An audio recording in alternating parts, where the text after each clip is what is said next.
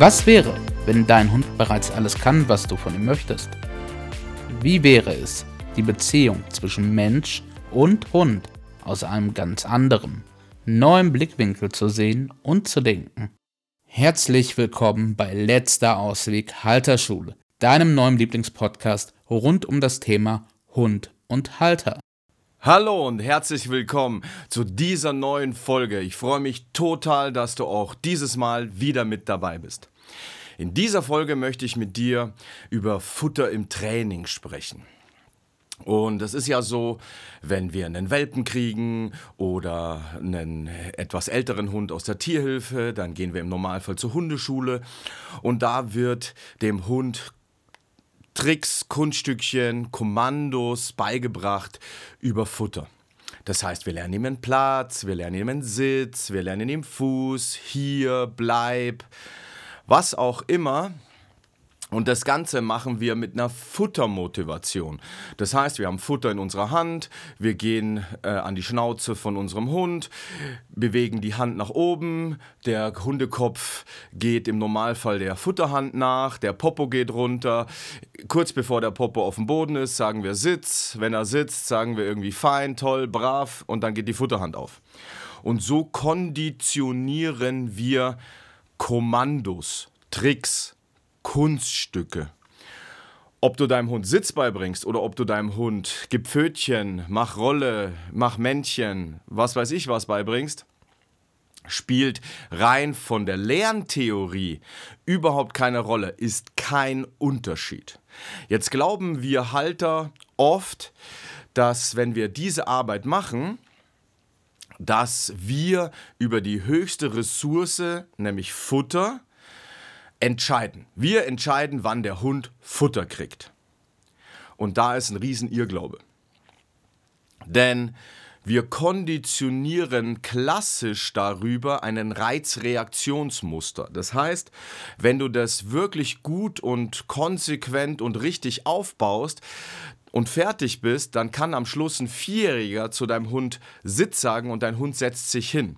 Das heißt, dieser Reiz Sitz löst bei einem Hund eine nicht mehr steuerbare Kette aus, Popo auf dem Boden. Das heißt, der Hund denkt da nicht mehr aktiv drüber nach, sondern es ist so ein auto automatisierter Prozess, der da verknüpft ist. Und dann kriegt er Futter. Das Problem ist, dass auf Seiten des Hundes es so ist, dass er mit seinem Verhalten, das er dann automatisiert tut, den Futterautomaten auslöst, nämlich dich als Futtergeber.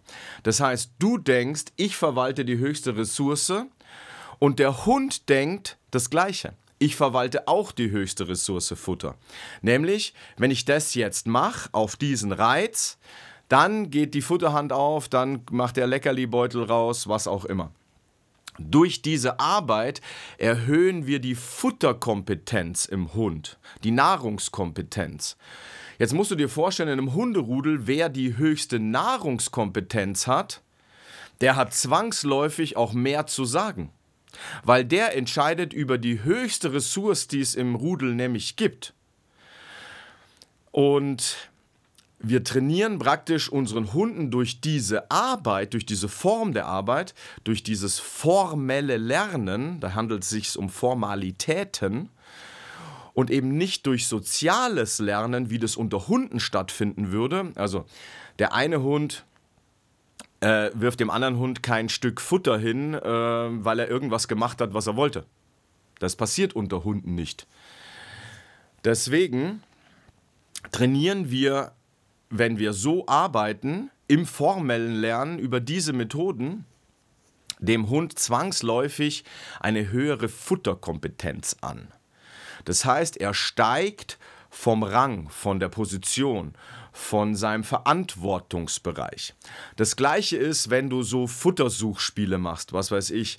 Ähm, du streust eine Handvoll Leckerlis oder Trockenfutter auf der Wiese aus oder auf so einem Schnüffelteppich oder was auch immer. Und da ist es auch so, dass der Hund praktisch, wenn du das auf der, auf der Wiese ausstreust, für sich ähm, das Gefühl hat oder, oder das Empfinden hat, ich äh, besorge mir meine Nahrung selber. Ich finde mein Futter. Das heißt, auch damit erhöhe ich die Futterkompetenz. Wenn du jetzt überhaupt kein Problem mit deinem Hund hast, alles ist Smoothie, alles ist Tutti, der ist wirklich, du kannst ihn überall mit hinnehmen, der benimmt sich nicht daneben, der macht an der Leine keinen Terz, du kannst Hundebegegnungen machen, Besuch empfangen, den alleine lassen, whatever. Dann kannst du diese Arbeit machen. Dann mach das. Das ist nichts, was man sagt, das kann man nicht tun. Oder wenn du sagst, ich verwende meinen Hund äh, sportlich oder dienstlich. Ich bin Rettungshundeführer, ich bin Diensthundeführer, ich habe einen Schimmelspürhund, ich mache Agility, Schutzhundesport, was weiß ich was, THS, hast du nicht gesehen dann brauchst du dieses formelle Lernen. Du wirst keinen Sporthund ohne formelles Lernen äh, trainieren können. Du wirst keinen Diensthund ohne formelles Lernen trainieren können. Wenn du aber nur einen Haushund in Anführungsstrichen hast, so als Mitglied der Familie, dann ist es wichtig, dass du, bevor du dieses Training machst, das soziale Lernen durch hast der Hund wirklich in allen Alltagssituationen harmonisch und rund und stress- und problemfrei an deiner Seite sein kann, mit dir zusammen agiert und sich an dir orientiert. Dann kannst du sagen, so, und jetzt möchte ich noch, dass der XYZ an, an Kommandos, an Kunststücken, an sonst irgendwas hat. Im sozialen Lernen kommen keine Kommandos. Der eine Hund gibt dem anderen Hund kein Kommando.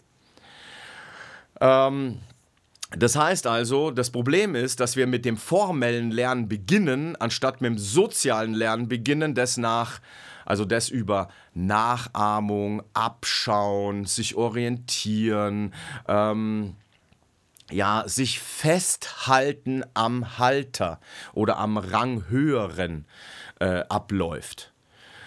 Und da gibt es auch Formen der Bestätigung. Da ist ein ein, zu, ein, ein Zulächeln, ein Zunicken, ein Herz öffnen, ein wirklich authentisches, aufrichtiges Gefühl der Anerkennung, der Dankbarkeit, der Zuneigung ist da eine Bestätigung. Da ist auch ein Abstreicheln eine Bestätigung. Nur da wird nicht mit, äh, mit, mit Sachen von außen gearbeitet, also mit, mit, mit Gegenständen, mit Dritten. Ja? Bei Futter und bei Spielzeug motivierten Training versteckst du dich halt als Halter und deine Kompetenz, deine Führungskompetenz hinter diesem Gegenstand, hinter diesem Ball, hinter diesem Futter. Für den Hund ist der primäre Reiz interessant, also das Futter, der Ball. Du, da, du verschwindest praktisch dahinter und dein Sein und deine Kompetenz kommt dahinter. So führt man aber keinen Hund, so manipuliert man ihn, so besticht man ihn, so formt man ihn in ein bestimmtes Verhalten, wo am Schluss so eine Reizreaktionskette entsteht, dass er ja gar nicht mehr eigenständig handeln kann, weil du so fest konditioniert hast, dass, also diesen Befehl, dass er darüber gar nicht mehr nachdenkt. Da kommt Sitz und wupp geht der Popo auf den Boden. Auch im sozialen Lernen entstehen natürlich Konditionierungen, das kann man nicht verhindern. Nur auf eine andere Art und Weise entstehen die Konditionierungen. Ja, die sind schon mal nicht an einen Befehl geknüpft, die haben kein so ein Reizreaktionsmuster und ähm, die sind nicht manipuliert und bestochen, sondern die sind hm, über Orientierung, über Nachahmung, über Abgucken entstanden. Und dazu braucht es dich als Halter in deiner vollen Kompetenz, in deinem vollen Sein, in deiner vollen Energie, in deiner höchsten möglichsten Ausstrahlung, in der besten Version deiner selbst, weil das signalisiert einem Lebewesen immer Anziehung. Das heißt, der Hund, wenn du diese Ausstrahlung hast, fühlt sich automatisch von dir angezogen. Und wenn du eine andere Ausstrahlung hast, was weiß ich, Angst, Unsch äh, äh, Hilflosigkeit, Ohnmacht, Frustration, Wut, Scham, Schuld, peinlich etc. pp, das stößt energetisch, weil es niedrig schwingend ist, den Hund ab.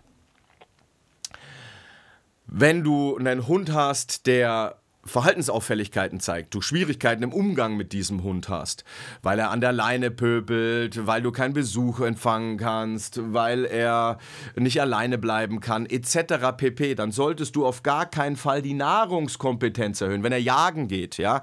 Ein Riesenthema.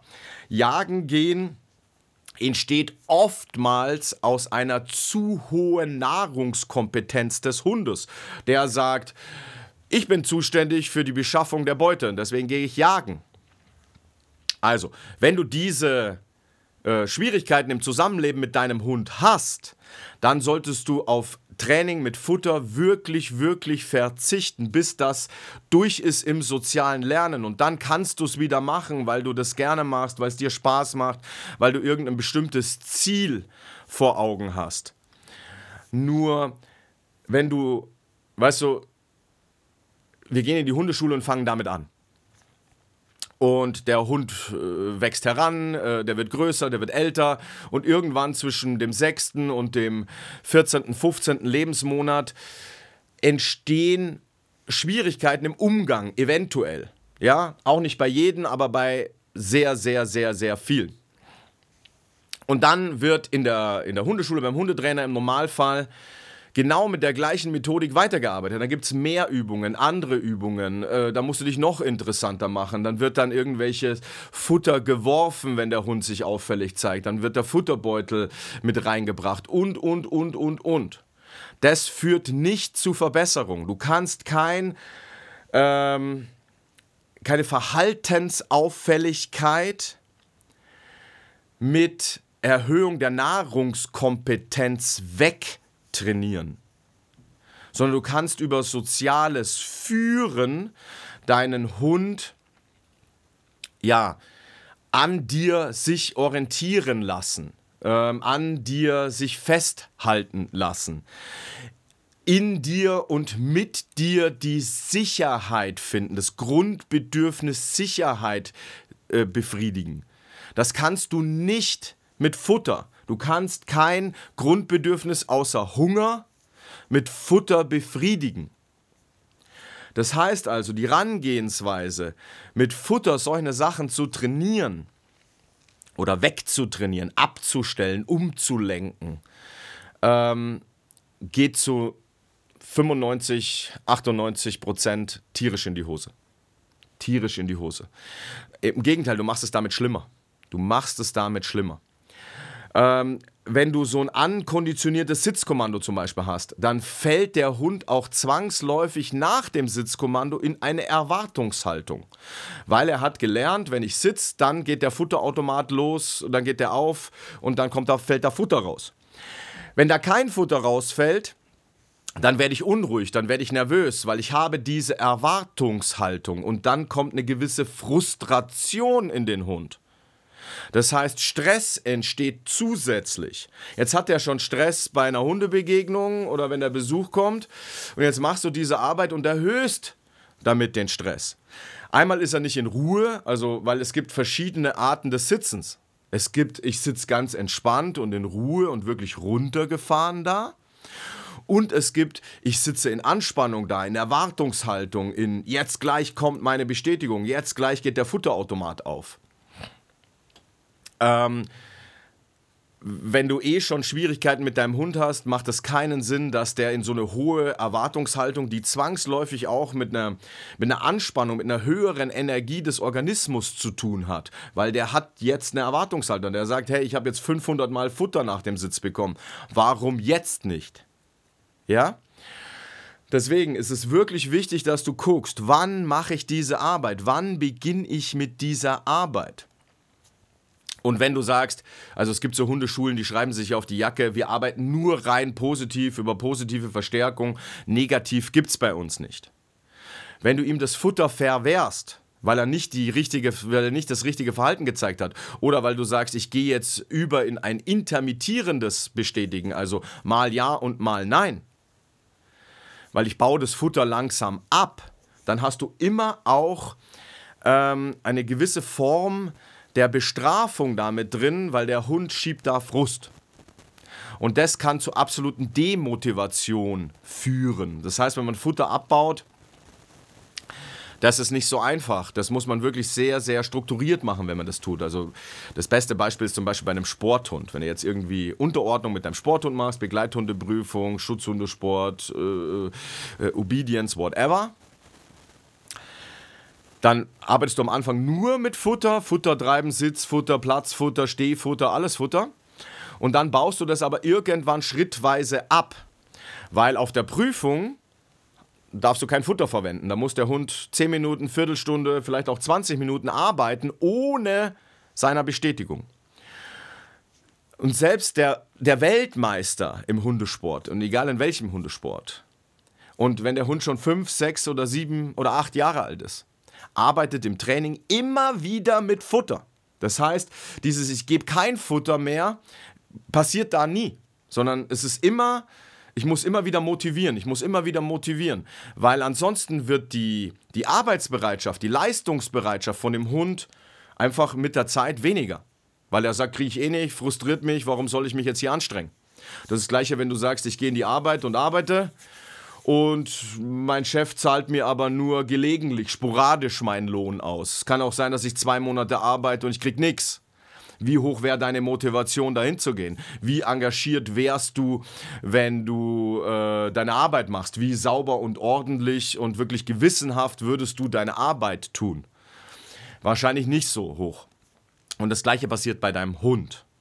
Das heißt also, das Fazit aus dem Ganzen ist, wenn du einen Welpen hast oder einen Tierhilfehund dir ins Haus holst, der schon ein bisschen älter ist oder wo auch immer her, einen Hund übernimmst von jemandem, dann mach erst soziales Lernen, mach erst Führung. Führung hat nichts mit Kommandos zu tun, Führung hat nichts mit Ankonditionieren über Bestechung und Manipulation von einem Gegenstand von außen, also Futter und Spielzeug zu tun. Und äh, Führung liegt, steht und fällt mit deinem Sein, mit deiner Ausstrahlung, mit deiner Energie. Dazu braucht es deine persönliche Entwicklung damit du auch wirklich in allen Situationen, in allen Lebenslagen eine hohe energetische Ausstrahlung an den Tag legen kannst, ähm, stabil bist, sicher bist, äh, in dir in Ruhe bist, souverän, authentisch, bestimmt und so weiter. Da kommt es drauf an. Das ist das A und das O. Und wenn du damit durch bist, und du sagst, hey, ich kann mit dem überall hingehen, ich kann mit dem alles machen, der kommt, der tut, der läuft nicht weg oder also nicht, nicht weit weg, kann ihn freilaufen lassen, der hört, ich rufe den ab, der ist da, der bleibt bei mir, wenn ich ihm irgendwie ein Signal gebe, ein Zeichen gebe, dann geht der kurz, ähm, dann äh, brauche ich noch nicht mal eine Leine oder ein Halsband, ich kann jeden Besuch empfangen, ich kann den überall mit hinnehmen.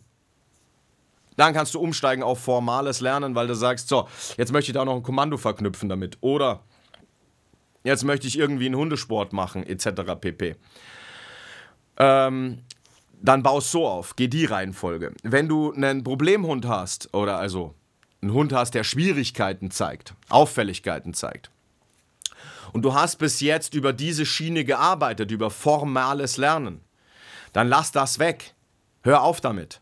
Mach keine Futtersuchspielchen mehr, mach keine Futterbeutel apportieren mehr, mach kein Ballspielen mehr, sondern spiel lieber sozial mit deinem Hund. Also nicht mit einem Spielzeug, sondern wenn dann um ein Spielzeug, am besten ohne. Ähm, dann führ ihn sozial, bis du diese Auffälligkeit, diese Schwierigkeit, dieses Alltagsproblem gelöst hast. Und dann kannst du wieder auf formales Lernen umsteigen, weil du sagst, ich will aber noch, dass der dies, das und jenes kann. Ähm, und, und hör auf, ein, ein Problemverhalten, also was weiß ich, Leinenaggression, Abruf, äh, lässt sich nicht abrufen, geht jagen etc., mit Futter oder mit Spielzeug ähm, zu lösen. Das wird in den aller, aller, aller, allermeisten Fällen nicht funktionieren, eher zu einer Verschlechterung und Verschlimmerung führen. In diesem Sinne, ich danke dir von Herzen.